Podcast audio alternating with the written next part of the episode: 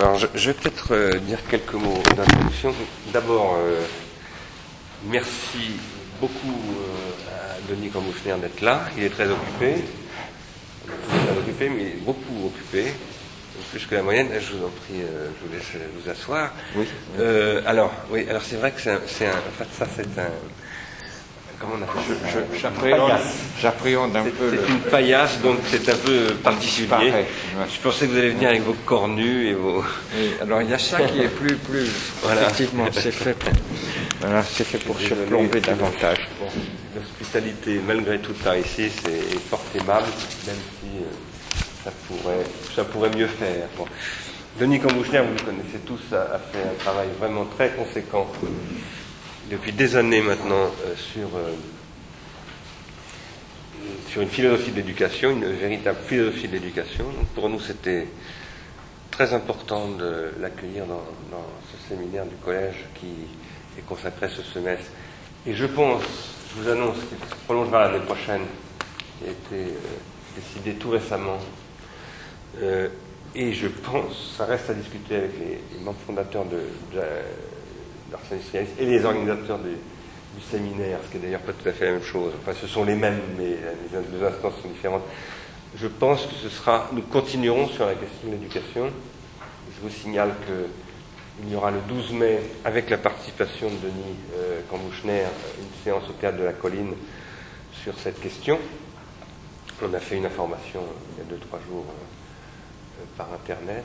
Euh, mais donc euh, l'année prochaine, l'éducation, qui devait être cette année le centre de notre euh, travail dans ce séminaire, et ça n'a pas été le cas compte tenu de l'actualité politique, nous avons bouleversé euh, sérieusement notre calendrier. Ce sera le cas, j'espère, à moins qu'il y ait un nouveau bouleversement, j'espère qu'il n'y en aura pas, mais possible. Nous allons donc y travailler beaucoup plus avant l'année prochaine. Voilà.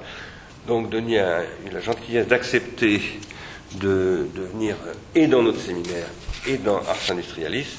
Évidemment, ce sont deux registres un peu différents. Euh, voilà, donc euh, je, je vais lui laisser la parole sans autre euh, forme d'introduction et de formalité, en rappelant simplement que la prochaine séance, ce sera Catherine Perret qui interviendra dans une quinzaine de jours, si je me souviens bien. Enfin, après le 12, donc oui, je crois que c'est dans 15 jours. Voilà.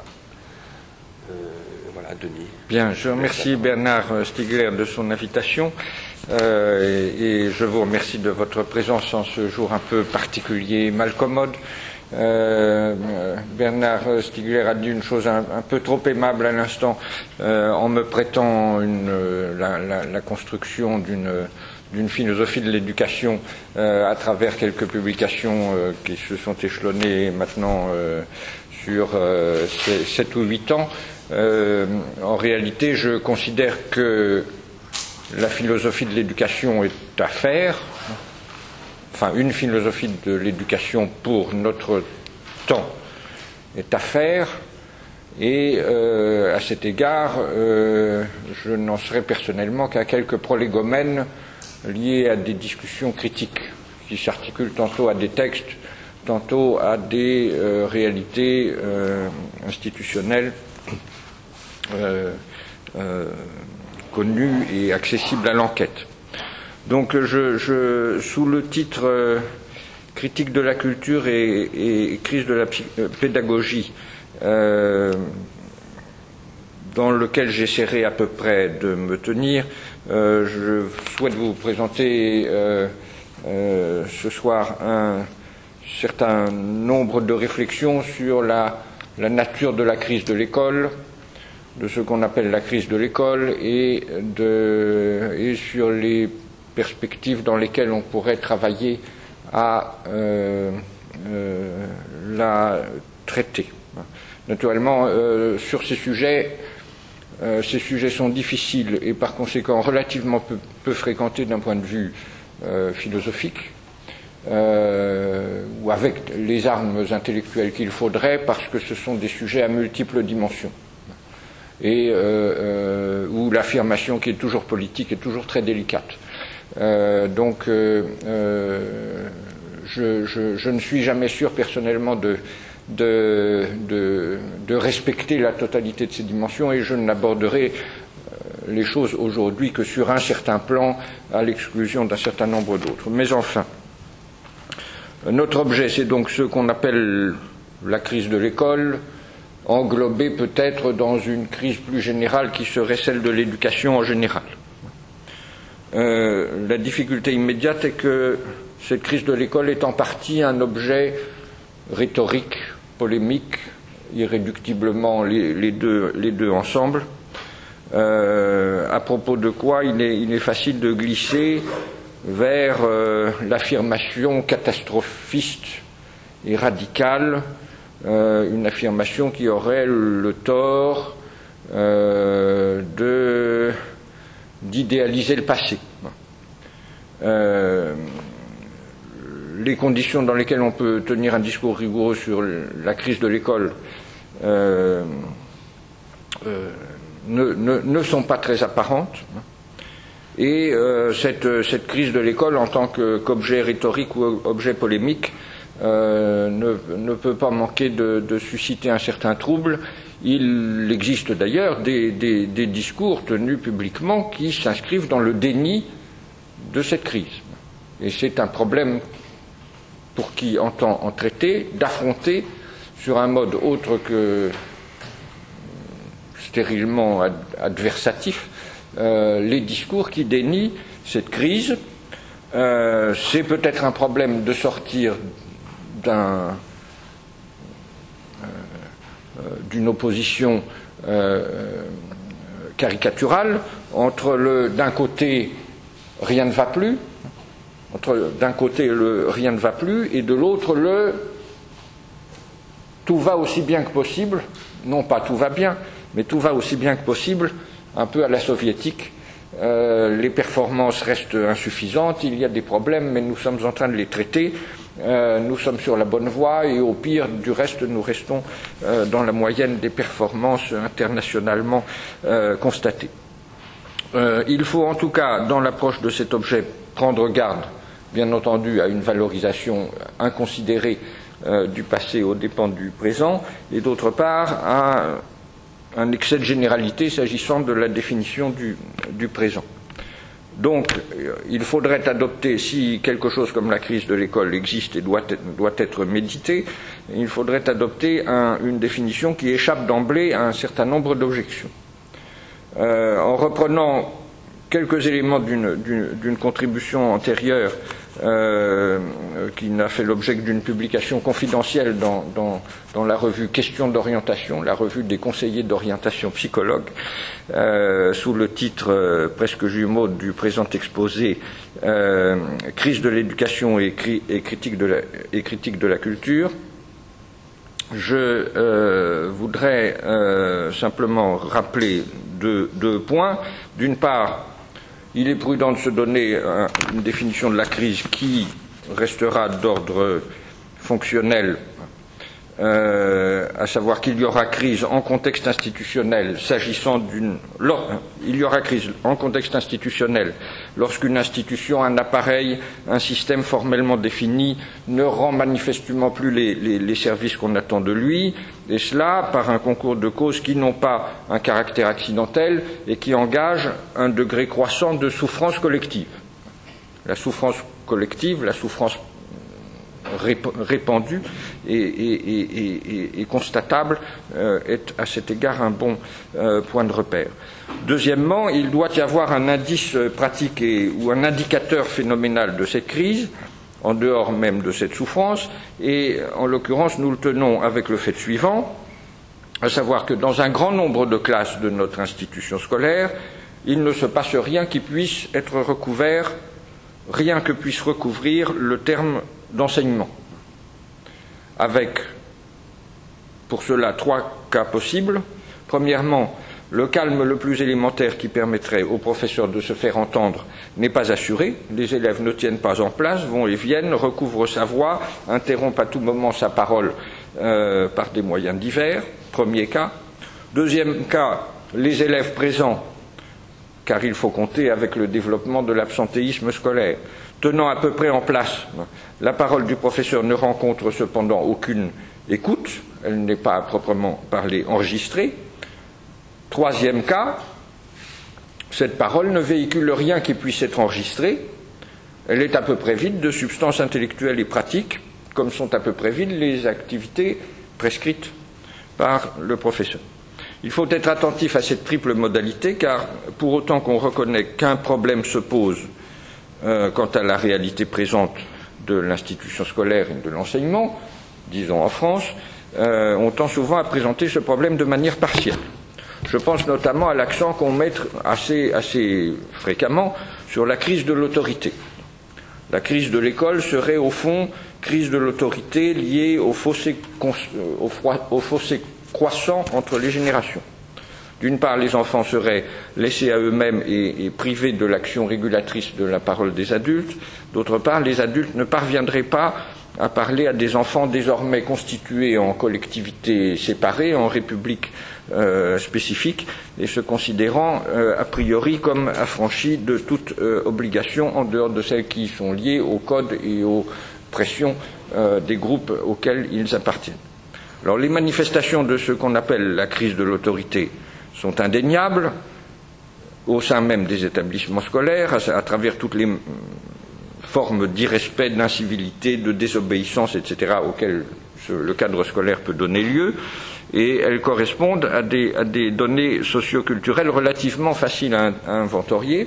Mais malgré tout, précisément pour cette raison, je me demande et ce disant, euh, je, m'écarte un peu de la contribution antérieure que je signalais sur ce sujet. Si, euh, je me demande si cette crise constitue ici le phénomène central sur lequel doit se focaliser notre préoccupation. S'il s'agit d'un phénomène central, ce qui serait plutôt démenti en fait par la distribution extrêmement inégale des lieux euh, du ce qu'on appelle le système éducatif, où ce manifeste euh, de manière euh, euh, nette cette, crise de l'autorité. S'il s'agit d'un phénomène central, il sera évidemment sans remède et on notera une étrange inconséquence de, ceux qui appellent à la restauration de l'autorité sans plus, lesquels font comme si la légitimité d'une parole euh, destiné à faire autorité allait de soi, ou si la forme même de cette parole légitime, euh, dans les conditions que nous connaissons, euh, était aisée à, trouver. On parlerait à meilleur droit, et d'une certaine manière je me tiendrai dans cette sphère-là, d'une crise de la normativité dont les, racines sont beaucoup plus profondes. En tout cas, si l'école, qui était un lieu d'ordre mis à part peut-être certains moments délimités de la, de la, vie scolaire, euh, est devenu un lieu d'anomie, euh, il est, me semble-t-il, euh, vain de rapporter la chose purement et simplement à une défaillance de l'autorité. L'école est devenue un lieu d'anomie par l'effet d'un certain nombre de, processus lourds, euh, euh, mais aussi de manière euh, immédiate, parce que c'est un lieu où peu d'acteurs, dit-on, du système, peu sont précisément acteurs, hein, c'est-à-dire peu de personnes ayant affaire à l'école trouvent leur compte. Euh, sauf sur un mode dégradé ou latéral, comme lorsque les, élèves euh, ont plaisir à venir à l'école, non pas pour euh, participer aux activités scolaires, mais parce que, exclusivement, cela leur permet de, rencontrer leurs camarades, cultivant la, dérision à l'égard de l'institution qui est, après tout, euh, éventuellement normal euh, à leur âge. Euh, au lieu de se focaliser directement sur le rapport entre les générations, il me semble donc qu'il conviendrait d'examiner le rapport des acteurs qui n'en sont pas à l'institution et l'image de cette institution scolaire, la représentation de cette institution scolaire en tant qu'elle prédétermine les comportements. Et ici, nous rencontrons le, paradoxe suivant, c'est que l'école de la fin du XXe siècle semble avoir beaucoup fait pour s'humaniser euh, et pour optimiser l'accueil des élèves.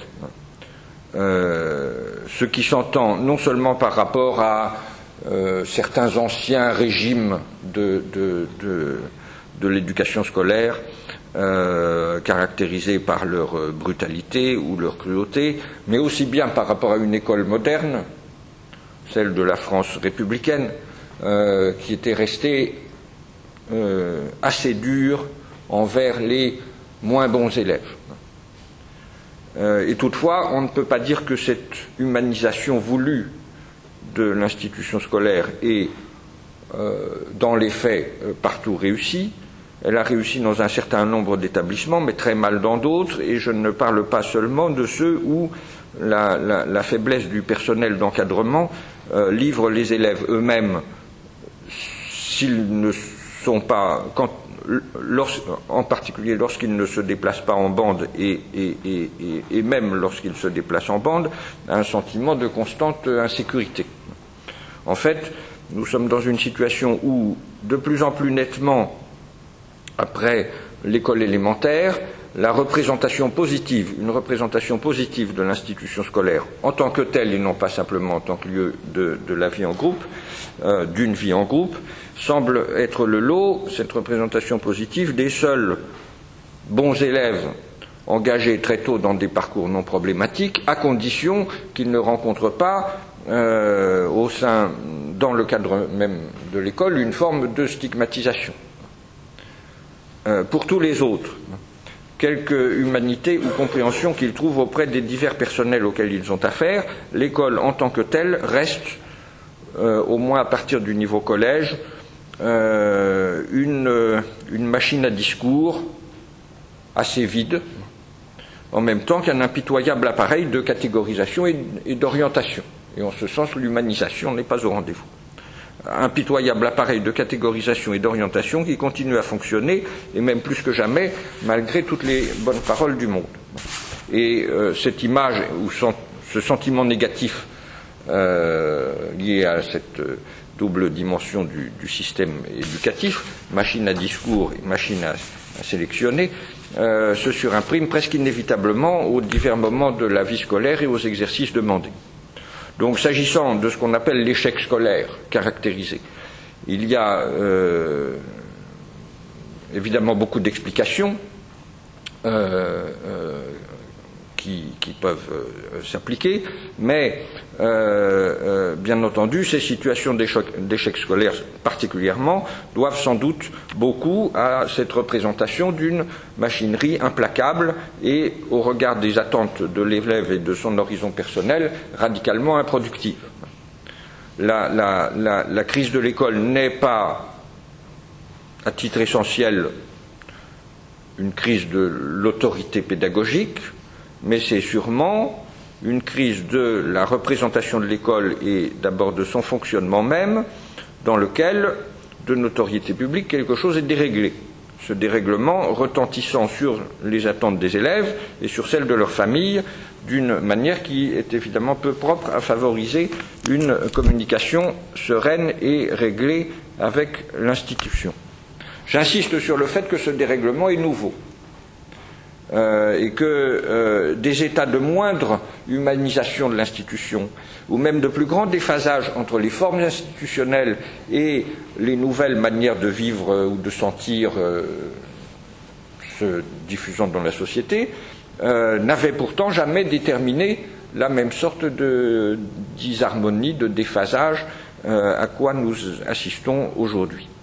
Donc la suite du problème, après, euh, le problème, si le problème numéro un était de savoir euh, ce que cette, euh, que cette crise, comment caractériser en première détermination cette crise de l'école, le, problème numéro deux sera qu'est-ce qui s'est déréglé ou qu'est-ce qui s'est perdu?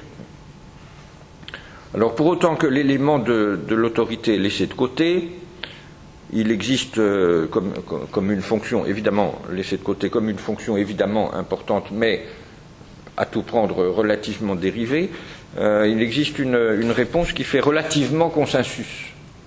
Je veux dire, à travers la division des partis intellectuels, institutionnels, qui peuvent s'affronter à propos de l'école. Ce qui fait relativement consensus, euh, c'est le point suivant. Ce qui s'est perdu, c'est le sens des apprentissages scolaires.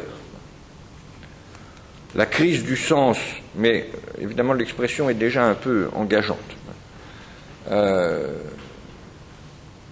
on pourrait dire aussi du sens des enseignements. En tout cas, euh, la crise du sens des apprentissages scolaires ou du sens des enseignements, tel serait le phénomène central de la crise de l'école, crise marquée, euh, crise du sens marquée par plusieurs traits. Premièrement, les élèves ne comprennent pas ou seulement de manière partielle le langage employé dans les manuels et repris par les enseignants, notamment pour la formulation des consignes qui leur sont adressées. Deuxièmement, ils ne comprennent pas davantage les raisons pour lesquelles on leur fait passer tant de temps sur telle ou telle chose ou dans telle ou telle activité, ni pour lesquelles on leur demande soudain de passer de telle chose ou de telle activité à telle autre. Troisièmement, euh, même lorsqu'ils comprennent littéralement les consignes qui leur sont adressées, ils ne saisissent pas ce qu'on attend d'eux au juste, ou plus exactement, ils ne comprennent pas pourquoi l'on attend d'eux précisément ce qu'on déclare attendre d'eux en telle ou telle circonstance. Quatrièmement, le temps scolaire leur apparaît défini et caractérisé en tout, en tout ou en partie par cette forme d'arbitraire. on peut prendre pour base une telle description sera assez largement partagée, mais il faut remarquer que cette situation dont la, dénomination n'est pas simple, faut-il dire des apprentissages, des enseignements, etc. Cette, cette situation prend a pris immédiatement, a prêté immédiatement à deux interprétations opposées, on ne peut se référer à cette situation qu'en évoquant à son sujet deux, explications euh, opposées. Premièrement, nous avons le récit sociologique, ce que j'appellerais le récit sociologique, qui consiste à dire, à un moment donné, euh, en France, euh, nous parlons naturellement essentiellement de la France,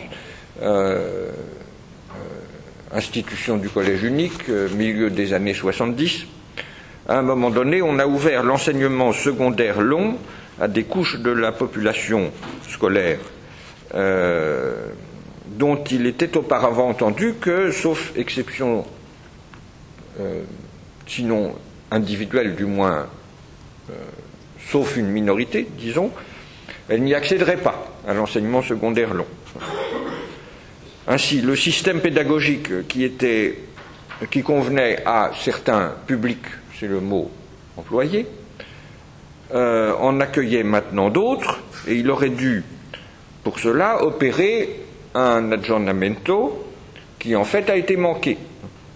Le nouveau collège, dit-on dans ce récit, a, continué à, fonctionner avec les attentes institutionnelles et pédagogiques du lycée classique d'où des échecs en cascade qui perdureront tant qu'on n'aura pas mis en place une pédagogie dûment euh, modernisée. À, de ce récit sociologique, il faut distinguer ce que j'appellerais le récit académique, enfin c'est une pure convention de dénomination, à savoir qu'au moment de la création du collège unique, euh, et même auparavant, on a fait effort pour en aménager la pédagogie de manière supposée plus favorable à l'ensemble des élèves, y compris ceux qui, en d'autres années, seraient restés voués aux études courtes, mais ces tentatives, à tous égards désordonnées, n'ont abouti qu'à brouiller la représentation des, exigences de l'institution, et cela toujours au détriment de l'acquisition d'une solide culture de base. Bref, c'est l'effort pour mettre l'élève au centre, c'est l'effort pour mettre l'élève au centre du système selon euh, l'expression devenue proverbiale, euh, c'est cet effort même qui aurait abouti à un remarquable ratage. Euh, Alors, si, si l'on réfléchit, avant même d'essayer de, les départager sur ces deux récits, euh, entre guillemets, on, remarquera que, s'agissant de l'arbitraire dont les, élèves ont le sentiment, euh, euh, cet arbitraire même est, caractérisé de deux manières différentes. La première version, le récit sociologique, privilégie ce que euh, Bourdieu et Passeron, dans des ouvrages mémorables, notamment la reproduction 1970, euh, ont défini comme arbitraire culturel. Arbitraire culturel, imposition de signification comme légitime, qui euh, euh, émane, euh, imposition par certains groupes sociaux de certaines significations et de certaines valeurs culturelles comme légitimes, arbitraire qui caractérise en principe tout système d'enseignement, mais qui reste en tant qu'arbitraire par Bourdieu et, Passeron, associé, qui reste associé par Bourdieu et Passeron en tant qu'arbitraire, par privilège au système d'enseignement secondaire de la démocratie bourgeoise euh, dans un constitué dans un, dans un euh, contexte euh, caractérisé par des luttes sociales sinon permanentes, du moins tout à fait récurrentes et constituantes. Donc,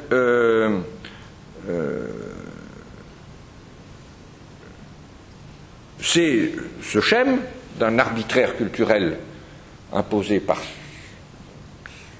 les groupes dominants d'une société donnée que l'on croit toujours pouvoir déceler, dont on trouve, sinon l'expression, du moins les, symptômes attardés, euh, dans euh, l'institution scolaire d'aujourd'hui.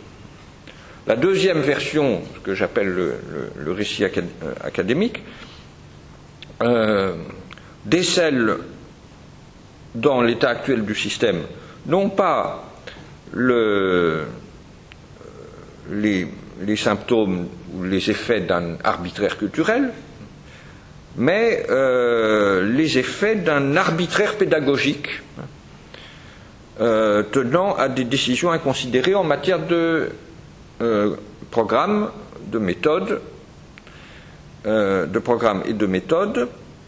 Euh, et dans la mesure où, à l'orée du troisième tiers du XXe siècle, à l'époque à peu près du traité de, Bourdieu et Passeron, ce sont précisément les critiques du système d'enseignement de l'ère bourgeoise qui ont favorisé euh, dans un certain nombre d'endroits un activisme réformateur, et qui ont favorisé avec cet activisme réformateur la révision des contenus et du vocabulaire didactique, eh bien, l'arbitraire pédagogique incriminé euh, ou à incriminer se sera développé précisément en réaction contre le, supposé arbitraire culturel dénoncé euh, non loin du premier euh, récit en réaction contre le supposé arbitraire culturel, et peut-être euh, comme une formation réactionnelle, donc non sans puiser dans la dénonciation de cet arbitraire culturel une forme d'autorisation. Alors peut-on trancher entre ces deux récits? Sans doute oui. Hein. À la question de savoir euh, si, ça ne veut pas dire qu'à la question de savoir si la, la perplexité des élèves, telle qu'on l'a peut la remarquer euh, euh, fréquemment aujourd'hui, euh, concerne à la question de savoir, pardon, si la perplexité des élèves a pour objet plutôt des contenus ou des formes classiques, ou des contenus et des conceptualités nouvellement introduits, d'apparition récente. À cette question-là, Certes, il n'y a pas de réponse simple, la, réponse étant appelée à, varier en fonction du niveau d'enseignement et de la situation dans laquelle on se trouve. Il est par exemple tout à fait normal que, dans l'état actuel des choses, que des élèves accédant aux dernières années de l'enseignement secondaire dans les filières générales calent, comme on dit, euh, devant la dissertation littéraire ou philosophique, dès lors que rien n'a été réellement prévu en amont euh, pour les pourvoirs de la maîtrise linguistique et rhétorique euh, requise pour ces exercices, ni d'abord ou indissociablement pour rendre accessible la posture subjective, car certes il y en a une, associée à ces exercices mêmes. En revanche, 30 ou 40 ans après les réformes majeures qui ont affecté euh, l'éducation nationale en France, on ne saurait affirmer sans mauvaise foi que les causes de l'échec scolaire en début de collège euh, tiennent à un trop timide aggiornamento dans les contenus d'enseignement, dans les exercices proposés ou dans le niveau d'exigence mis en œuvre. Dans cette mesure, ce n'est pas l'arbitraire culturel de l'ancien système, c'est plutôt l'arbitraire pédagogique du nouveau qui doit être retenu effectivement comme le premier facteur intrinsèque de la crise dont nous parlons, ce qui ne signifie en aucune manière, toutefois, qu'il est possible de revenir à l'ancien système, ni même que la description sociologique de l'arbitraire culturel de l'ancien système soit absolument dépourvue de pertinence. À cet égard, entre ceux qui pensent qu'on n'a pas encore mis assez l'enfant au centre du système euh, contre cela, on trouve ceux qui, pensent que la, seule voie possible est de restaurer le, savoir et l'instruction euh, tels qu'ils étaient euh, institués dans l'école d'autrefois, mais les choses ont effectivement toute chance d'être beaucoup moins simples, car il faudrait, être, aveugle pour ne pas voir que ce qui demande à être restauré, ça n'est pas simplement la communication scolaire du savoir, c'est un genre de foi, une espèce de pratique euh, qui, euh, en tout état de cause, ne se décrétera pas. Donc je, voudrais m'engager en fait dans cette difficulté avec, disons, le problème numéro 3, qui est celui de savoir vers quoi euh, elle est de nature à nous diriger. Mais pour cela, il faut encore approfondir l'examen de la crise. Si, euh, s'il, y a, euh, s'il y a une sorte de, disharmonie euh, entre l'école et, ses supposés acteurs, ou entre l'école et la société, une disharmonie sans exemple, et, et, un problème de sens, au cœur de cette disharmonie. On peut évidemment euh, distinguer deux niveaux dans ce problème. Euh, premièrement, euh, on aura affaire à une demande de normes non, non satisfaite, à savoir que jusque dans des conditions de sélectivité globalement critiquables, comme c'est le cas de toute manière à quelques degrés dans tout système éducatif. les élèves et leurs familles ont besoin d'une notion exacte des conditions objectives de la réussite scolaire, autrement dit de bonnes études, en tant que ces conditions peuvent se définir naturellement autrement qu'en termes purement socio-économiques. Et euh, cette définition ne leur est pas fournie. Et puis, euh, il y a, outre la demande de normes, mais faisant système avec elle, sans doute, une demande d'horizon intellectuel et pratique les sujets de l'éducation scolaire ayant besoin d'inscrire leur travail dans un certain horizon. Euh, c'est sur cette euh, demande d'horizon que je voudrais maintenant me, focaliser. Sur ce sujet, le constat de crise du sens a donné lieu à une réponse institutionnelle euh, visant à remédier à ce que l'institution française a tacitement ou plutôt tacitement reconnu comme euh, l'éparpillement et la sédimentation, et l'éparpillement et la, euh, non pas la sédimentation, mais l'empilement, disait-on, euh, des, contenus d'enseignement sans, plan directeur, chose dont l'a reconnu, les inconvénients. Euh, et donc cette réponse institutionnelle a consisté, et on entend toujours cela de la part d'un certain nombre de voix euh, autorisées, cette réponse a consisté dans la promotion d'une culture, culture, commune scolaire euh, délivrée en principe à l'ensemble des élèves d'une même classe d'âge, culture commune euh, censée correspondre, d'après les textes les plus récents, à l'ensemble des connaissances et compétences exigibles de chacun en fin de scolarité obligatoire, c'est-à-dire en fin de premier cycle de l'enseignement secondaire, collège. À cet aspect fonctionnel, euh, de la culture commune, mettant fin à, une certaine dispersion des enseignements, a été souvent superposée une dimension politique, puisque cette culture dans laquelle euh, est censée s'affirmer l'unité réelle de la scolarité obligatoire, cette culture euh, a été supposée devoir, enfin par un certain nombre de, penseurs de la chose, devoir renforcer le lien social jusque jusqu'entre des élèves issus de populations hétérogènes. C'était par exemple l'idée de Philippe Mérieux dans des textes sur lesquels j'ai eu l'occasion de me pencher.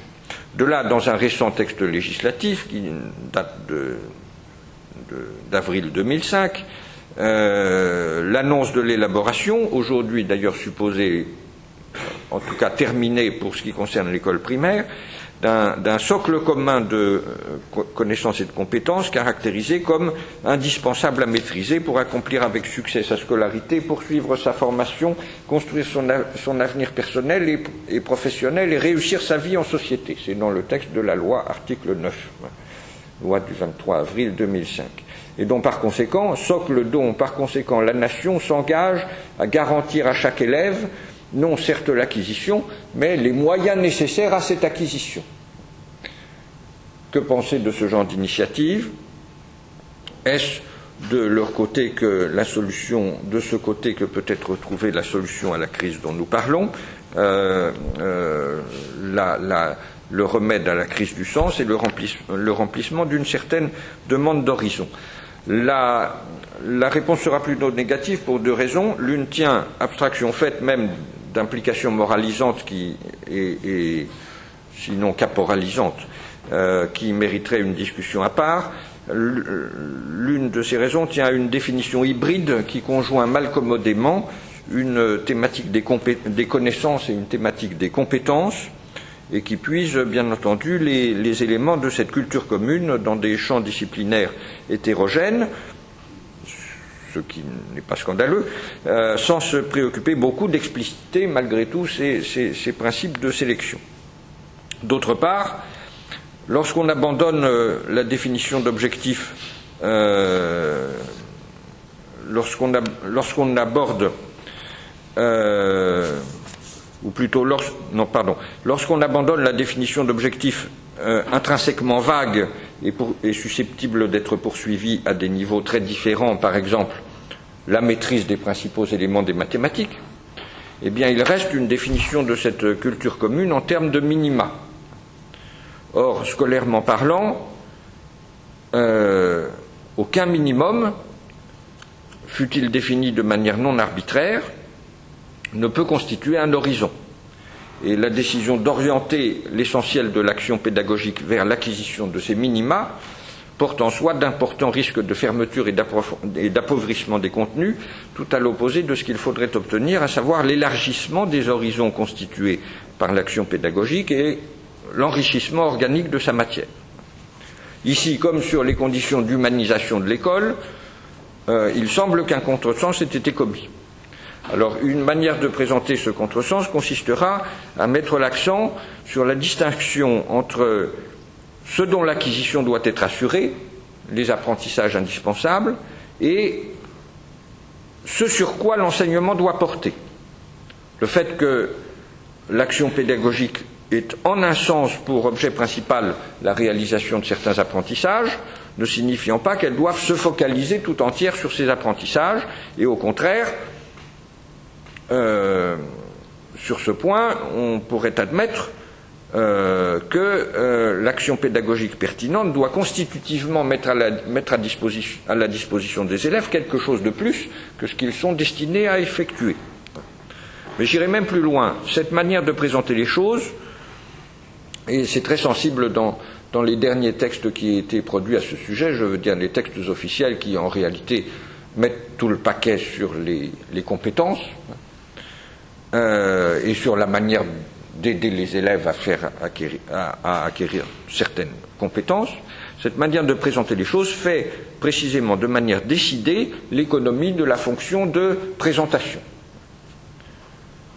Euh, en tant que telle, elle reste compatible avec la théorie très enracinée dans notre institution, et pas seulement en France, mais néanmoins toujours philosophiquement absurde, d'après laquelle l'élève peut et doit par lui-même construire ses propres savoirs, selon une expression elle-même célèbre. Cette manière de présenter les choses ne suppose pas un instant que le sens ne veut pas considérer un instant que le sens des apprentissages scolaires doivent être trouvés au moins pour partie dans la présentation des choses et que la constitution des horizons dépend de manière essentielle de la parole de l'enseignant.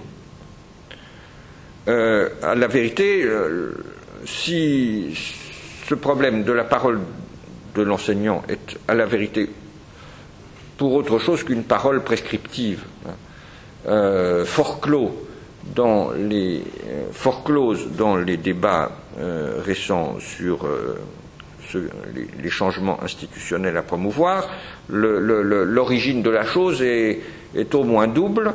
il s'agit naturellement du du privilège accordé euh, aux théories constructivistes d'après lesquelles c'est l'élève qui, euh, en manipulant euh, un certain nombre d'objets, en abordant des situations problèmes, se constitue par lui-même une certaine notion de ceci ou cela qui lui servira pour euh, euh, acquérir ensuite d'autres notions euh, selon un processus par essai, erreur, induction, etc. Et, à l'origine, il s'agit d'une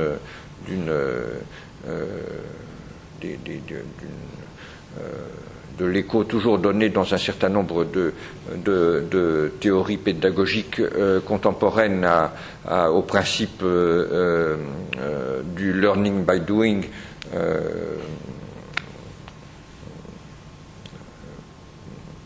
promu notamment par John Dewey. Et puis il y a malgré tout la critique sociologique hein, qui a ici euh, laisser des traces avec cet a priori qu'on peut trouver décelé chez Bourdieu et Passeron, à savoir que quoi que fasse l'enseignant, euh, il exerce une autorité pédagogique qui tient à une délégation euh,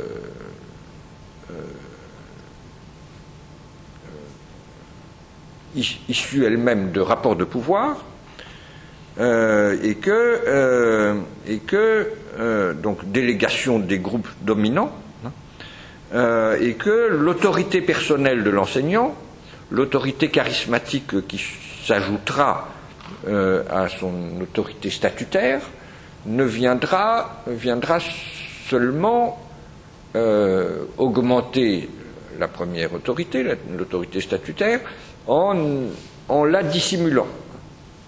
Euh, ou plutôt euh, euh, l'autorité personnelle de l'enseignant ne se définira jamais que comme capacité de faire oublier cette structure de délégation qui fonde sa parole. Je fais allusion ici à deux passages précis de la reproduction. La proposition 2.3, page 39, toute instance, agent ou institution exerçant une action pédagogique ne dispose de l'autorité pédagogique qu'au titre de mandataire des groupes ou classes dont elle impose l'arbitraire culturel selon un mode d'imposition défini par cet arbitraire IE, IDEST, c'est-à-dire au titre de détenteur, il exerce cette autorité au titre de détenteur par délégation d'un droit de violence symbolique, par délégation est souligné dans le texte, et puis la proposition 4.2.2.1, euh, page, ou plutôt, ou c'est peut-être un, un scoli, pardon. Euh, rien n'est mieux fait, euh, rien n'est mieux fait, disent Bourdieu et Passeron, pour servir l'autorité de l'institution euh, et de l'arbitraire culturel servi par l'institution que l'adhésion enchantée du maître et de l'élève à l'illusion d'une autorité et d'un message sans autre fondement ni origine que la personne du maître. La parole de l'enseignant, toute la parole de l'enseignant, sauf dans certaines exceptions liées à la, à la, conscience politique des dix enseignants, exceptions dont Bourdieu et Passeron considèrent qu'en l'état actuel des choses, elles sont presque dépourvues d'avenir, hein, euh, la parole de l'enseignant, euh, tout orienté vers euh, les fonctions classificatrices du système, n'a pas d'autre objet hein, que de renforcer cette action classificatrice, l'objet de la parole enseignante étant absolument secondaire, toujours, si l'on suit Bourdieu et Passeron, euh, par rapport à euh, l'effet ou à la fonction de cette parole. D'où, du reste, lorsque euh, Bourdieu et Passeron euh, consentent à euh, laisser la critique sociologique ou la théorie critique du système d'enseignement pour esquisser quelques perspectives, enfin la laisser passer à, des perspectives positives, euh, l'idée d'une pédagogie rationnelle qui elle-même s'exprime en termes procéduraux. C'est-à-dire qu'il s'agit purement de vendre la mèche, comme disent les héritiers, et d'apprendre, aux élèves ce qu'on attend d'eux et de leur apprendre à faire, ou aux étudiants, de leur apprendre euh, les procédés qui, euh, leur permettront de, faire ce qu'on attend d'eux. Il ne s'agit donc pas d'une pédagogie euh, orientée vers l'objet. Mais il faut revenir à l'activité d'enseignement dans son visage plus, plus habituel ou plus, malgré tout, moins contre-intuitif, et souligner ceci, à savoir que de quelque manière qu'on prenne les choses, de quelque manière qu'on prenne les choses, et même de quelque manière qu'on définisse l'activité de l'enseignant, il y aura, s'agissant de toutes les matières scolaires, pour autant que des matières restent au programme, quantité de données, règles, conditions objectives à présenter, qui ne peuvent l'être au sens le plus fort que par l'enseignant lui-même, bien que ce puisse être à des moments variables et différenciés de son action. Et ces données sont bien sûr à présenter avec soin, c'est-à-dire en termes accessibles mais exacts selon un certain ordre, etc et de quelque manière qu'on prenne les choses, cette présentation en tant que telle restera donc normalement l'un des soucis majeurs de l'enseignant, le bon enseignant se reconnaissant toujours à l'art de présenter les choses de sa compétence de manière à la fois modulée et dynamique en même temps que de proposer des exercices ou activités ayant euh, les mêmes caractères, modulés et dynamiques. Et comme ces données ne peuvent être présentées en bloc ni de manière purement linéaire, l'art de les présenter se confondra avec l'art de distinguer les registres, de constituer des arrière-plans, de se déplacer d'un registre à l'autre et d'évoquer sur un mode lui-même intelligible et positif des faisceaux de données en attente d'exploration. Il peut d'ailleurs fort bien s'agir de problèmes actuellement irrésolus, euh, de, de, de, déclarations de non-savoir. C'est un thème dont nous avons eu l'occasion de discuter avec Bernard. Euh, c'est là une part de la production d'horizon qui devrait être euh, considérée comme une dimension essentielle de toute action pédagogique, dimension qu'aucune réforme ni aucun règlement ne devrait méconnaître et qu'au contraire chacun, chacune euh, devrait encourager cette production d'horizon constituant l'antidote absolu au sentiment d'arbitraire pédagogique en tant que précisément le sentiment de l'arbitraire pédagogique et le sentiment de l'indisponibilité de tout horizon.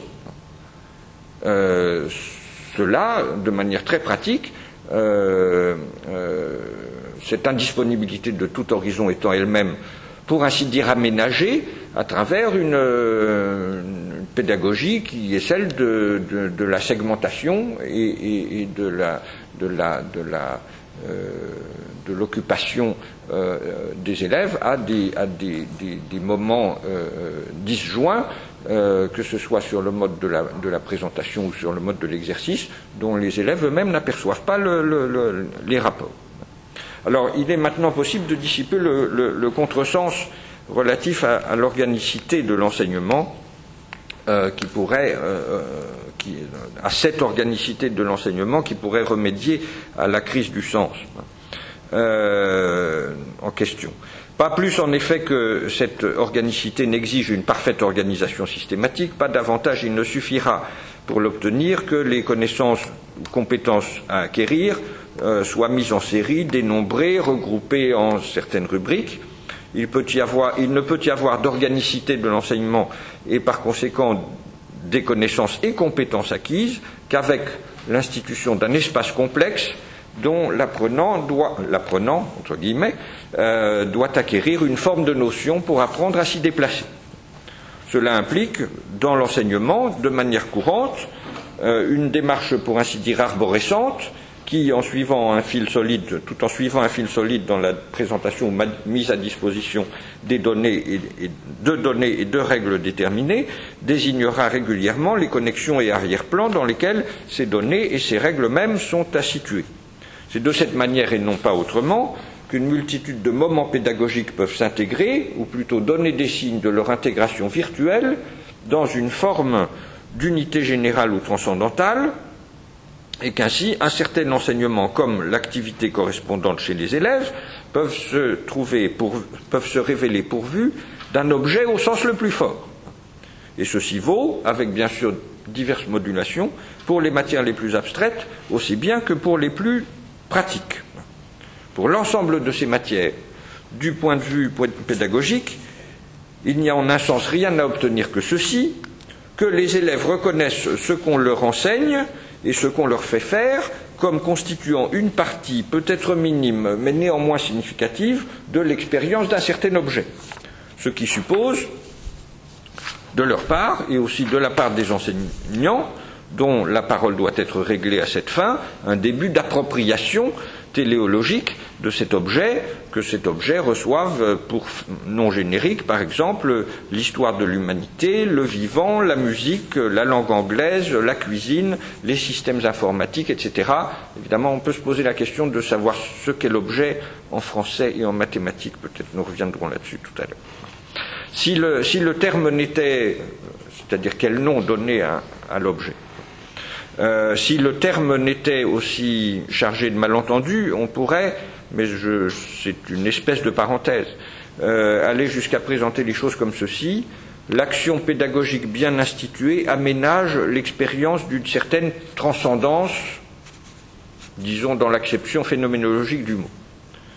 De manière purement fonctionnelle et dépourvue d'implication métaphysique ou à plus forte raison spirituelle, sont à concevoir au titre de cette transcendance Premièrement, l'objectivité des données, des formes, des règles comme telles transcendantes par rapport aux perceptions et intentions simplement subjectives. Deuxièmement, l'impossibilité d'une synthèse complète dans la connaissance d'un objet donné, avec cependant la nécessité inentamée de compléter cette connaissance ou cette synthèse. Et troisièmement, c'est une autre dimension de la transcendance, au sens neutre, hein, l'existence, s'agissant de chaque objet, d'un très haut degré de maîtrise ou d'expertise qui se démontre dans certaines prestations ou réalisations de certains maîtres ou experts. S'agissant des objets d'enseignement, c'est-à-dire en situation d'enseignement, ces trois dimensions de la transcendance, si on doit retenir le mot, sont strictement co-impliquées, à telle enseigne qu'en faisant un pas de plus, et donc au risque de la provocation, on pourrait soutenir que l'expérience du transcendant constitue une définition acceptable de l'éducation en général.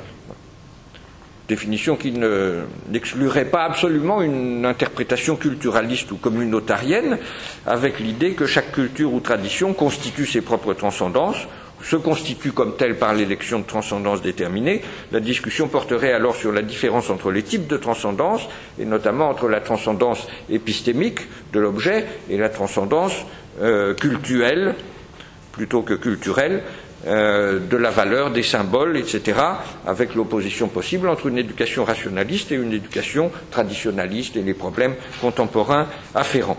Quoi qu'il en soit, l'intérêt d'une telle définition expérientielle de l'éducation par rapport à des définitions plus limitativement fonctionnelles mériterait d'être mesuré, ne serait-ce qu'à partir du fait qu'il n'y a pas d'éducation sans reconnaissance par le sujet de cette éducation d'une forme de transcendance et que cette reconnaissance est elle-même la condition de toute euh, fonctionnalité euh, pour cette éducation.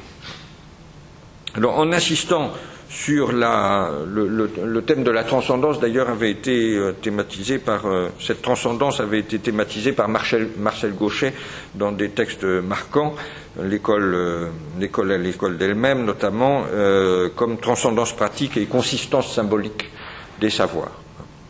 Alors, en insistant sur la, relation nécessaire entre de la relation nécessaire de toute action pédagogique à un certain objet pris au sens fort, il semblera certes qu'on s'expose à une objection élémentaire.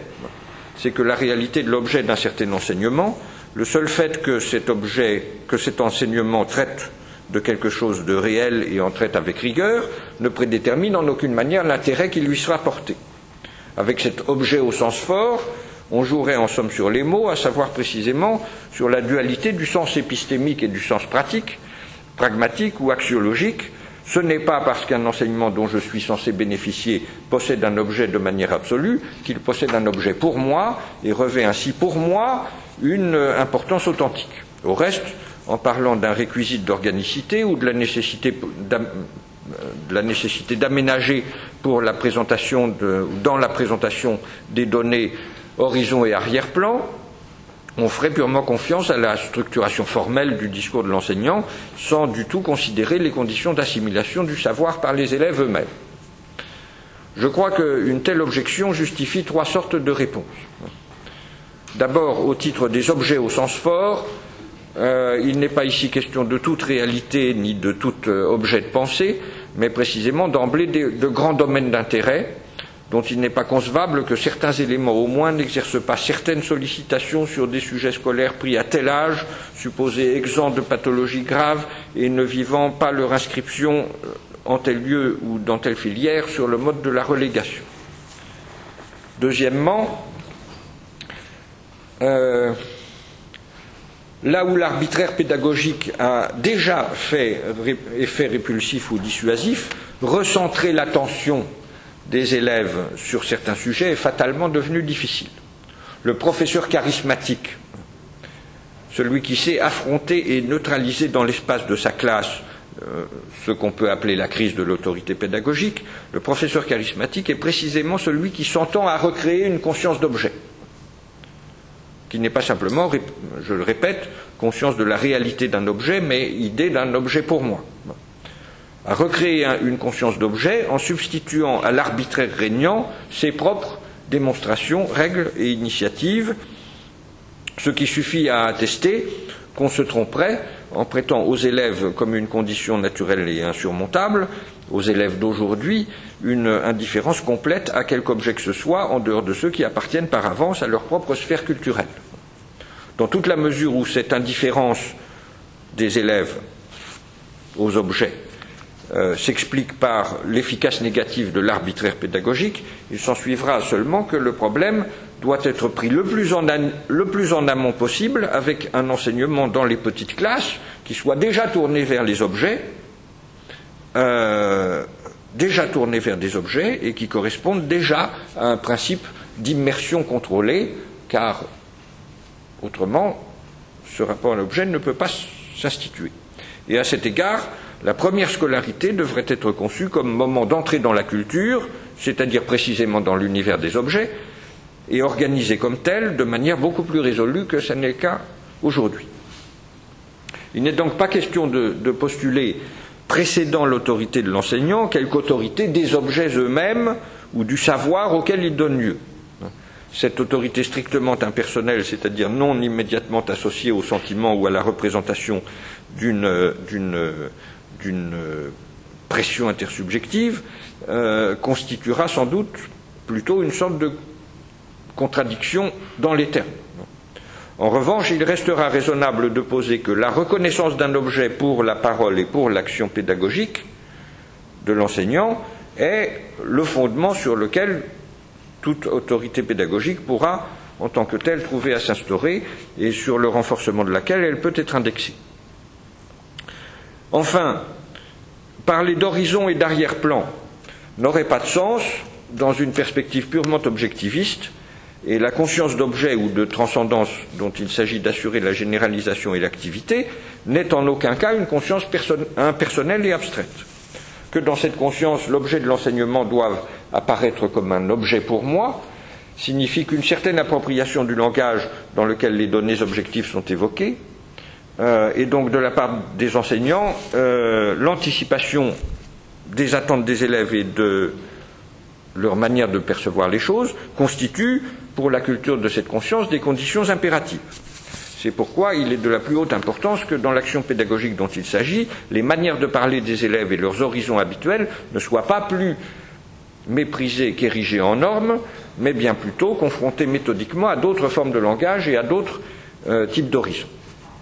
Sans préjudice de, je me dirige vers ma conclusion, sans préjudice de toute, forme de toute sorte d'affinement pour la problématique euh, que j'esquisse ici, euh, restera toutefois posé un problème qui sera le quatrième et dernier euh, à aborder dans cet exposé, à savoir la crise dont nous parlons est telle chose qu'une action institutionnelle ajustée et résolue devrait suffire à dénouer?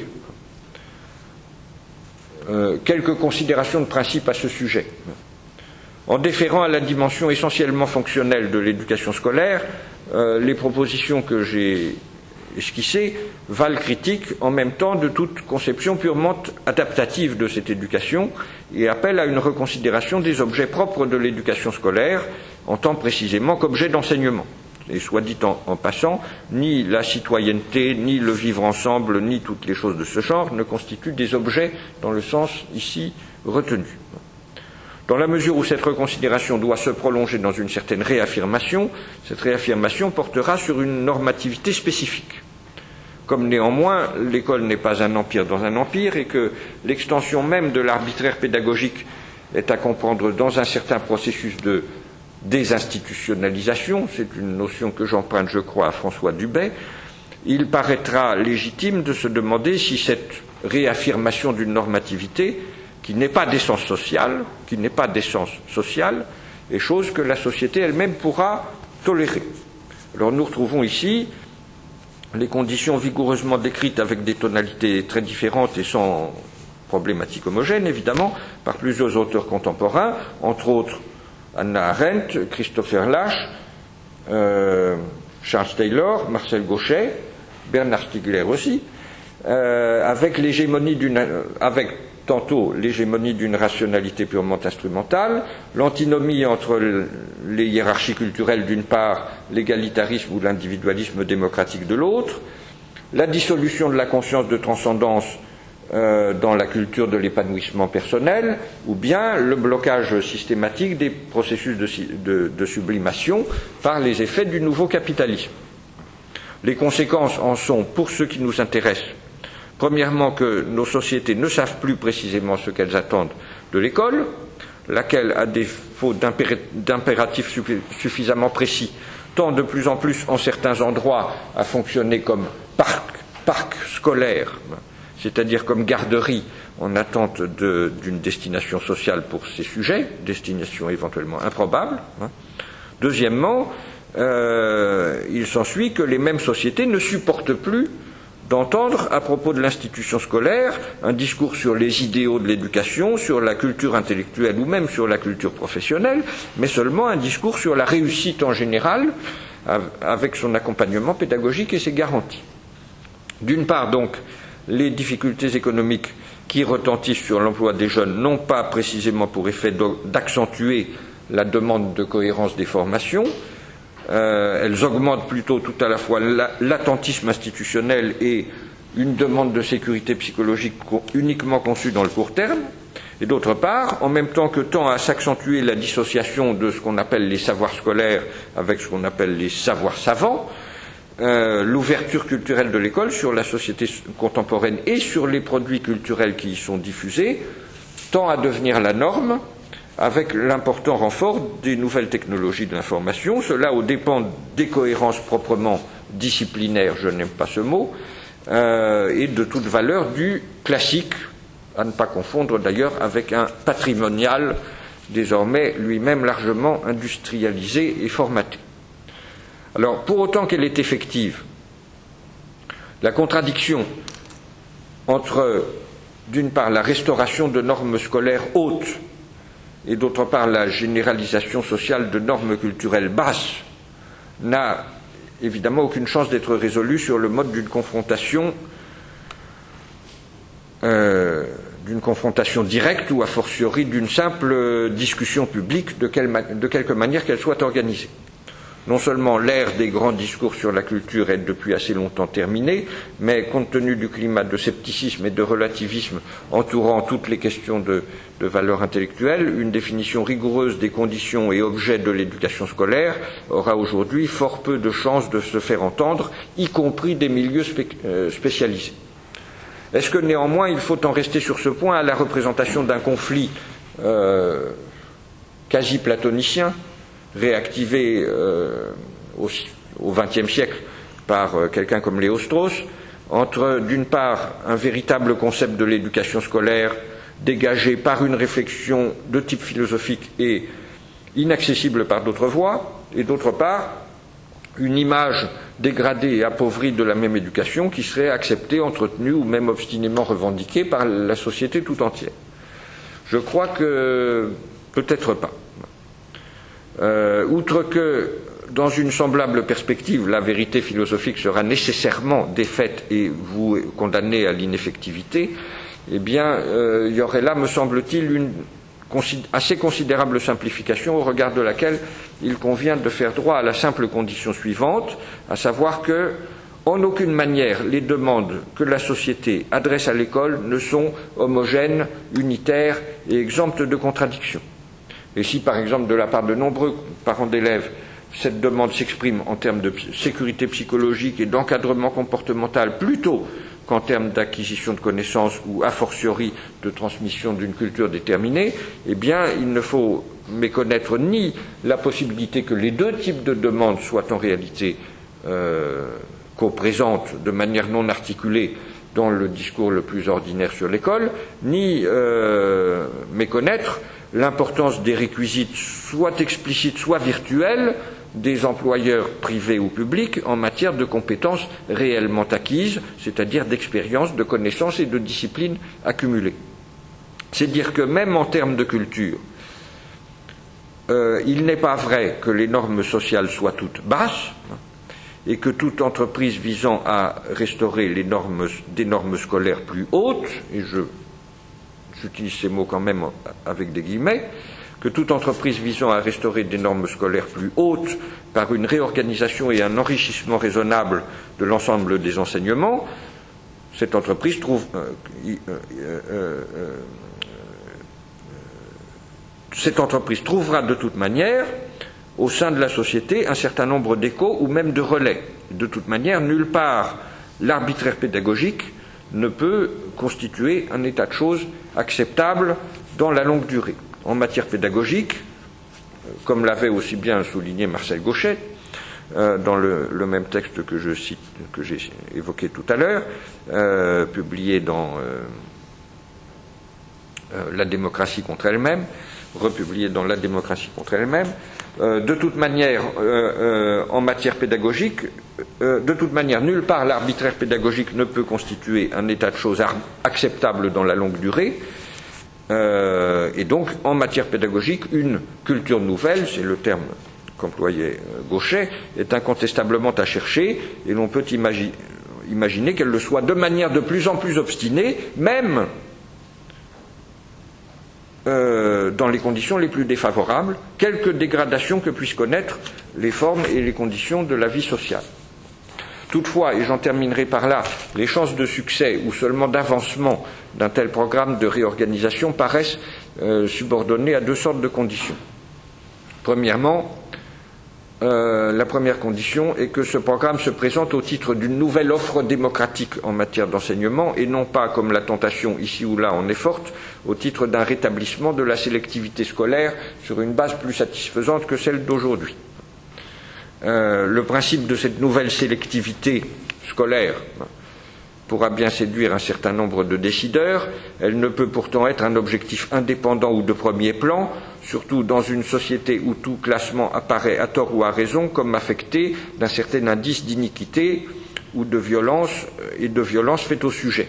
Sur un plan qui n'est pas de simple affichage, mais bien de hiérarchie des priorités, il est donc indispensable de substituer à la représentation d'une école qui classe celle d'une école qui offre et qui pourvoit. Hein, l'offre dont il s'agit ne pouvant pas se situer, faut-il ajouter, au seul niveau de l'assistance pédagogique, déconnectée de la considération des objets et des contenus, euh, car si c'est le cas, euh, l'école définie par cette assistance pédagogique reste, euh, restera nécessairement une école qui classe et pas une école qui offre.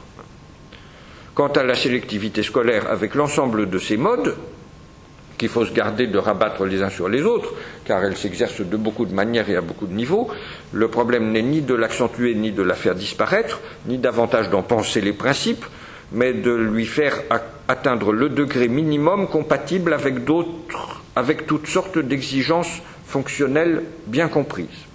Étant entendu qu'elle s'exerce aujourd'hui, cette sélectivité, en réalité sinon en apparence, bien au-delà de ce minimum, d'où résulte une monstrueuse quantité d'énergie perdue, déçue ou privée d'emploi. Deuxième condition, j'ai annoncé trois, non c'est deux. Deuxième condition, en, aucune manière le relèvement des normes scolaires ne pourra s'accompagner d'une pure et simple reprise des thèmes traditionnels de l'apologie, du savoir et de la culture, euh, à cet égard, il faut prendre acte du fait que la rhétorique abstraite de l'humanisme académique ne touche aujourd'hui presque plus personne, sinon sur le mode de l'allergie. Il importe donc que le discours sur la formation scolaire se purifie lui-même de toute dimension édifiante, et d'ailleurs en général que la représentation des fins sans doute indissociable d'un mode, mode, vertical de la communication des normes dont on doit, avec plusieurs auteurs, constater l'affaiblissement historique. Euh, donc il importe que la représentation des fins s'efface, dirais-je, le plus possible devant la pure et simple expérimentation d'une communication pédagogique enrichie. Cette destitution nécessaire de la rhétorique de la culture, aussi bien du reste que de la rhétorique des apprentissages qui a été constituée pour lui faire pièce ne signifie évidemment pas que la parole enseignante doive se faire elle-même exclusivement empirique. Bien au contraire, la parole enseignante demande à être réinstrumentée sur tous les plans. Cette réinstrumentation doit être discrète parce que rien n'est plus antinomique avec la communication pédagogique ni plus représentative d'un arbitraire généralisé que le jargon sous toutes ses formes, mais cette réinstrumentation doit être substantielle et diversifiée parce que la simple netteté dans le discours présuppose l'acquisition de quantité de structures, l'assimilation de toutes sortes de distinctions et la présence à l'esprit d'un grand nombre de conditions, cela sur fond de très nombreux échanges. Sous ce rapport, j'en termine par là, la question érasmienne de la culture du maître, question qui court dans la tradition classique euh, européenne, la question érasmienne de la culture du maître n'a certainement rien perdu de son insistance, et ce serait une erreur de croire qu'elle soit devenue purement technique, là où au contraire sa dimension philosophique n'aura fait que s'approfondir. Voilà à peu près tout ce que je pouvais vous présenter pour aujourd'hui. Je vous remercie. Merci. Nous sommes convenus de, terminer avant 9h. Oui, on, peut, on, pourrait, on pourrait terminer à 20h45 ça nous laisse quand même voilà. une demi-heure. Euh, moi, je suis pour le Club Saint-Germain, donc je veux absolument Et, euh, Est-ce qu'il y a des questions? Non, moi j'avais juste une petite remarque dans le premier, euh, au tout début de votre intervention. Dans les trois remarques, le calme n'est pas assuré. Ensuite, les élèves présents ne tiennent pas en place. Et troisièmement, les paroles sont vides. Oui. Euh, comment vides Complètement vides Non, pas jamais complètement vide. Jamais complètement vide. Mais, mais euh, nous savons tous euh, que euh, dans un certain nombre de classes, euh, les conditions d'une parole enseignante ajustée ne sont pas réunies. Soit que les collègues s'enferment dans le jargon, ce qui peut arriver, soit que d'une manière ou d'une autre, les, structures intellectuelles nécessaires pour, je ne parle pas seulement pour les matières euh, euh, les plus valorisées, euh, mais, mais pour toutes sortes de matières, euh, les structures intellectuelles ou la, ou la simple compétence nécessaire pour qu'un enseignement de, de- de- de bonne qualité euh, soit délivré euh, ne, ne- ne- sont pas réunis. Euh, beaucoup de maîtres dans, le- dans un système comme le nôtre ayant été d'ailleurs recrutés euh, sur des bases extrêmement euh, incertaines, improvisées, etc. Bon. Et ensuite placés dans de fausses, fausses situations. Donc, euh, je- je- je- naturellement, il s'agit d'une situation à laquelle les élèves eux-mêmes sont extrêmement sensibles. Comme je ne connais pas de, je ne suis pas sûr de connaître de, mais évidemment c'est toujours très compliqué puisqu'on n'a pas de témoignage direct, ça passe toujours par un rapport. Mais enfin, beaucoup de témoignages, disons pour présenter positivement les choses, beaucoup de témoignages vont dans le, le sens suivant, à savoir que des élèves, même issus de, même, même, même euh, issus de, de- de- milieux très défavorisés, placés dans des conditions de vie très euh, dures, euh, à partir du moment où on leur parle de quelque chose, euh, accrochent au-delà de, euh, au-delà de ce qui, euh, de ce qu'on a tendance à imaginer a priori. Notamment beaucoup de, beaucoup de, beaucoup de témoignages euh, portent à cet égard sur l'accrochage des élèves à tout ce qui est de l'ordre de la mythologie. Même euh, qu'il s'agisse des, des- des- des- élèves de, de petites euh, sections ou, euh, ou d'adolescents en rupture de, en rupture de société euh, et qui est à la qui, sont dans des conditions d'encadrement euh, spécifiques. Euh, la, substance mythologique, c'est tout à fait notoire, et, même quelqu'un comme Philippe Mérieux, sur lequel je suis, j'étais en, grand désaccord sur d'autres plans, euh, je dis j'étais, non pas que ces désaccords se, se soient estompés, mais c'est simplement qu'il a un peu changé de discours sur un certain nombre de choses. Eh bien, c'est un point sur lequel quelqu'un comme euh, Philippe Mérieux insistait, mais qui euh, n'a pas trouvé sa traduction, enfin l'importance reconnue à ce fait par un certain nombre de gens, n'a pas trouvé sa traduction institutionnelle, non pas que non pas qu'on soit pas d'accord pour euh, faire étudier de grands récits légendaires aux élèves, Théoriquement, on est d'accord, c'est prévu, et notamment au début de collège, on, fréquente assez souvent les poèmes homériques, mais évidemment, il faut que ce soit euh, cela même fait d'une certaine façon, sinon ça ne marche pas. Mais euh, je pense qu'on peut euh, multiplier les exemples dans d'autres matières même que cette matière littéraire qui est évidemment celle à laquelle, pour toutes sortes de raisons, on pense en premier.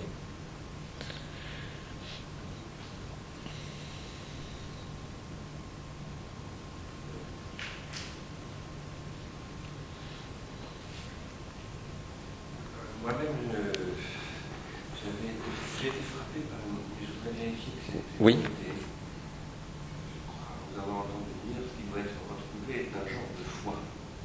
Oui, Alors, ça, ça m'intéresse beaucoup. oui. Euh, vous avez parlé de. Pour, pour préciser ce que vous entendez par la transcendance de l'objet. Mm. Qui fait référence à Cochet. et à- Oui. et Le terme de consistance, c'est intéressant. Oui. Oui. Et, et moi, je crois, comme vous, que ce qui doit être retrouvé est un genre de foi. Absolument, oui. Je, je- je- Profondément. Qu'il faudrait, qu'il faudrait, comme le terme de transcendance, se débarrasser d'un certain nombre de connotations. Bien sûr. Là, il y a toujours une casserole derrière.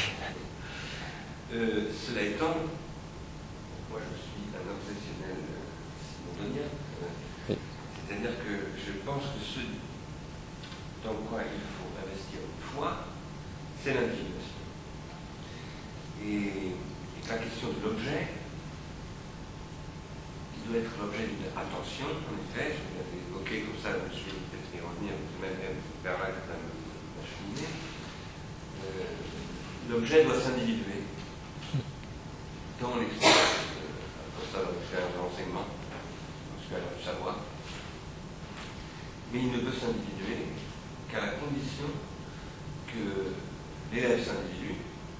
Tout à fait. et que l'élève s'individue en ayant le sentiment qu'il se co-individue avec le prof Tout à fait. et aussi avec l'objet, et que les- ses camarades, dans ce rapport avec tout ça n'ayant absolument rien de fusionnel, bien entendu, euh, et ni de communuel, euh, que, que- que ceci euh, donne le sentiment que c'est la classe même qui s'individue, Aussi. et que cette individuation, qui est donc une individuation psychique et collective, euh, voilà pourquoi je tellement sur ce moment, euh, elle se constitue donc dans, ce que j'appelle moi, c'est pas un terme Simon Lanza, c'est moi qui l'ai repris à partir de moment, j'appelle une transindividuation. Euh, Simondon parlant dit de transindividuel. Et Simondon proposant que les significations produisent ce qu'il appelle du transindividuel, il dit que le transindividuel c'est une deuxième individuation, il dit c'est l'individuation de l'esprit. Alors moi je crois qu'un espace d'enseignement, que ce soit euh, l'école primaire ou, à l'université ou dans quelque topologie que ce soit, est toujours un processus d'individuation de. Et qu'en effet, il faut que le prof y croit, absolument fondamental. Donc de quelque chose. Il peut, très bien parler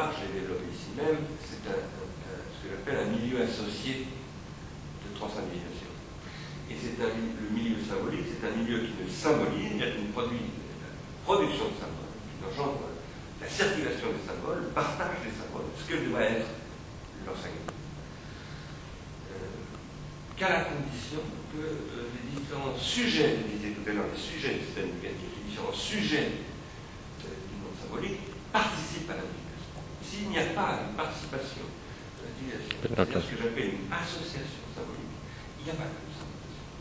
Oui, je Le problème, c'est que les milieux symboliques sont devenus, du fait du marketing, du fait des industries culturelles, du fait de ce que j'appelle les industries de programme, ce qu'on appelle les industries de programme, sont devenus les principaux milieux industriels. Bizarrement, euh, le problème de l'industrie, ça est toujours produire des voitures, hein, en Chine, qu'on font euh, en Tchécoslovaquie ou en Pologne, bien, c'est de moins en moins un problème. Le problème, c'est de plus en plus de produire des concepts, comme on, répète depuis 15 ou 20 ans, y compris de Deleuze et Godard.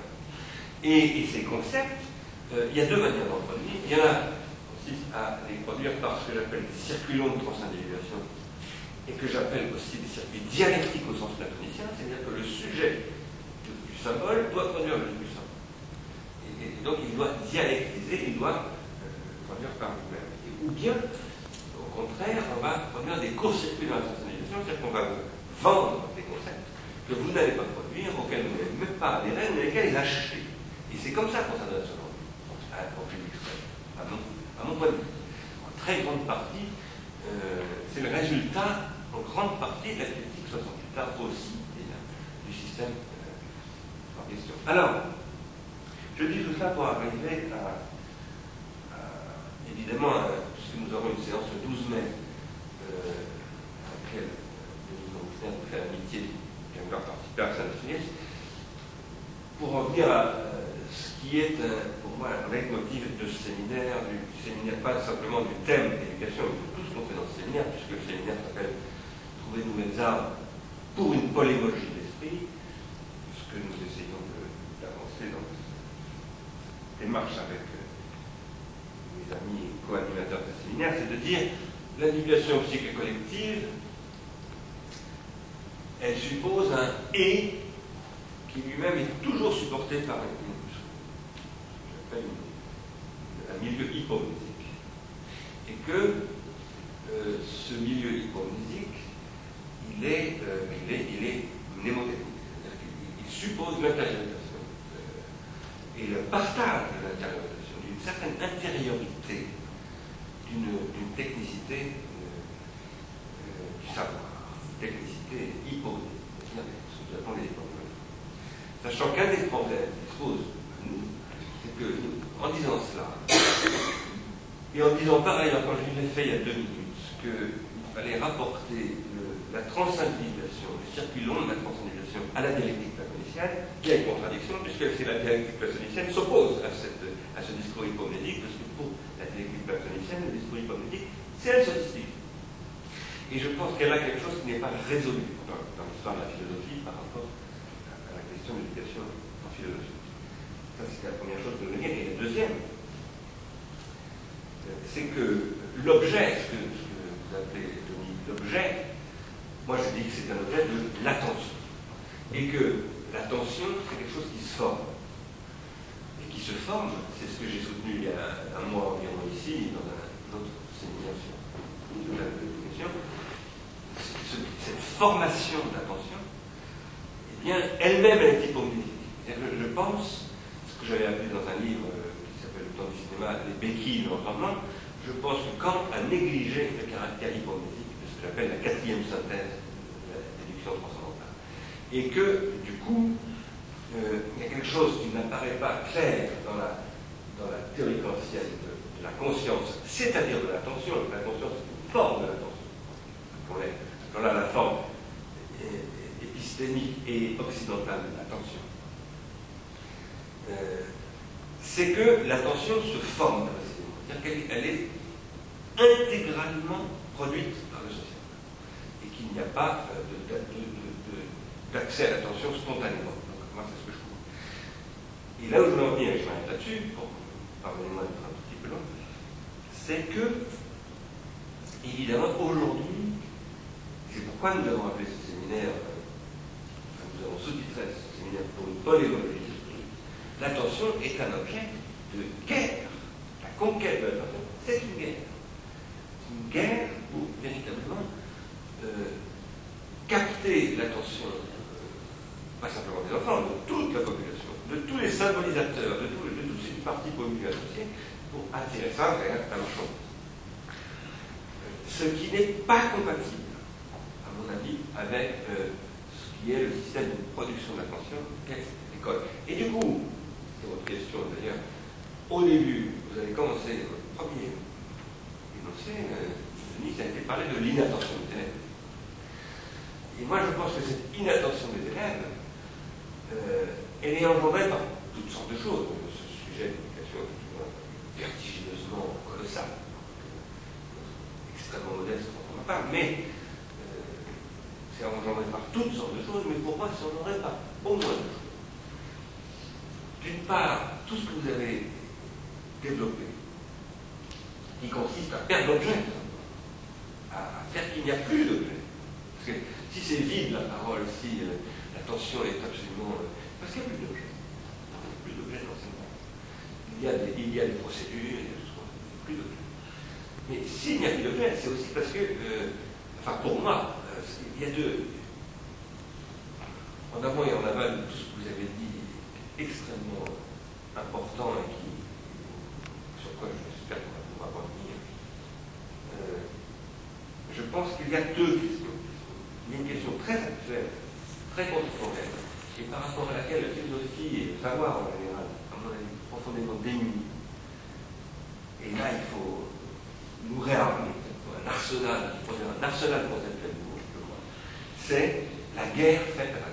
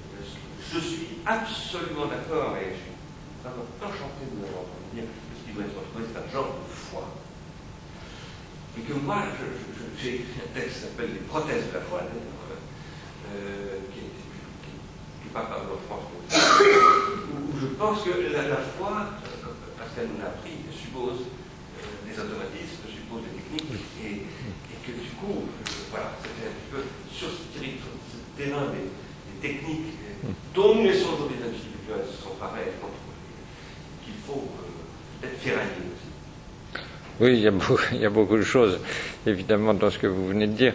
Euh, je, je, pense que, alors effectivement, j'ai vu dans le livre de Simon Don que vous venez de rééditer euh, quelques passages sur l'éducation qui m'intéressent au premier chef et j'ai pas eu le temps de. Je, je vais, je vais m'y, euh, je vais les, les étudier. Euh, mais effectivement, cette dimension de l'individuation, elle est absolument indispensable et je, je pense l'avoir marqué aussi bien en parlant d'appropriation téléologique que de, enfin d'objet pour moi. Euh, ça veut dire que, enfin, les modalités en sont à étudier de près. Euh, sur, le, sur le fait qu'il que, qu'il faille un, un, un, un substrat hypomnésique. Alors c'est la vieille de, question en particulier du rapport entre l'enseignement philosophique et, oui particulièrement ça quand même, l'éducation philosophique et l'éducation rhétorique. Euh, il est bien évident que euh, certain nombre d'automatismes doivent être acquis pour qu'un certain nombre de choses euh, aient lieu. Et la question est de savoir comment ils peuvent être acquis dans les conditions actuelles. Euh, il y a un plan que j'ai complètement laissé de côté et par, euh, par, par parti pris,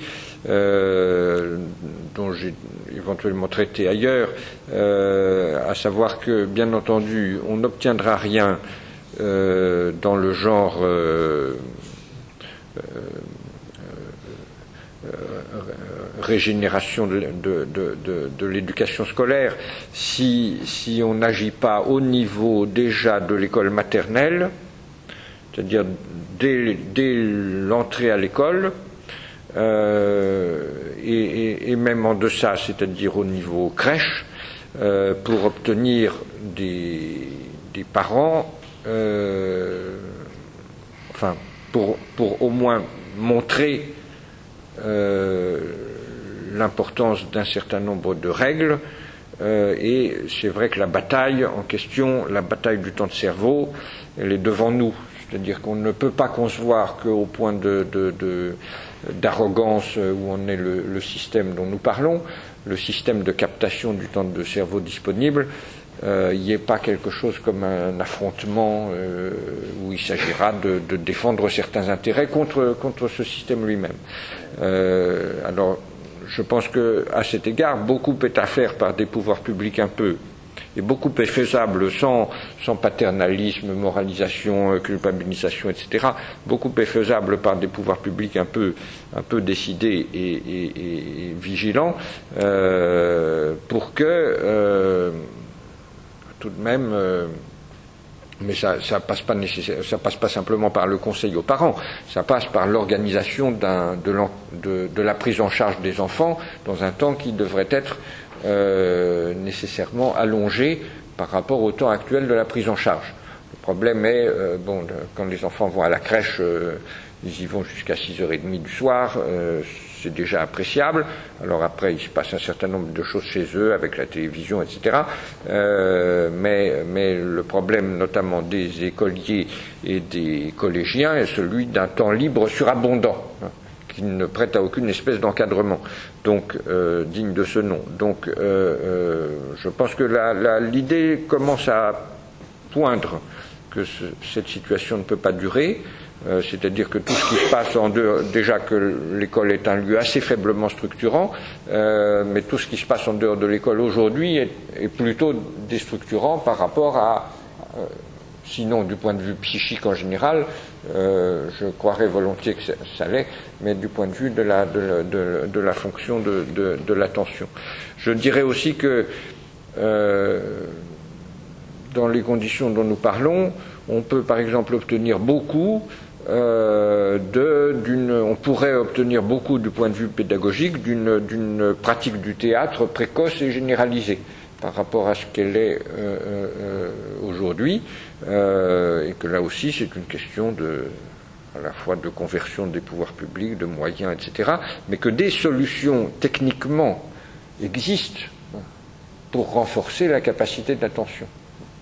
Outre qu'il y a une certaine bataille à mener contre l'empire euh, techno-médiatique, pas, pas, bataille généralisée, pas sous tous les aspects, mais enfin pour, obtenir une certaine soustraction des enfants à un certain type de, conditionnement. Euh, outre cela, des, des, pratiques pédagogiques sont opérantes, me semble-t-il, pour euh, modifier l'état de choses. Alors, tout à, à, partir de là est une question de rapport de force. Euh,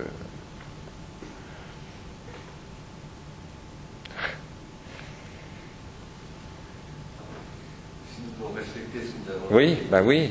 Il y a peut-être encore une question, mais peut-être tout le monde veut s'en aller. Donc ça fait. Je pense que le 12 mai, Pierre de la Colline, il y aura également Catherine Prévet. Et euh, euh, merci beaucoup. Merci Bernard.